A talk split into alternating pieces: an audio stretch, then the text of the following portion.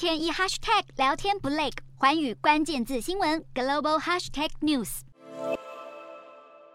有乌克兰国旗的飞弹残骸被展示在造景上，供参观者拍照。俄罗斯十五到二十一号在莫斯科举办二零二二国际军事技术论坛，不但展示了自家武器，还大秀从乌克兰战场上取得的战利品，包含欧美国家军援的弹道飞弹和装甲车，简直就是大内宣展览。被质疑是否是想借此转移俄军近来在战场上失利的焦点。乌克兰军持续展开大反攻。克里米亚一周以来频传爆炸，二十号也传出乌军无人机成功击中了俄军黑海舰队在克里米亚的总部。不过，俄方表示有拦截到无人机，声称没有遭受重大损害。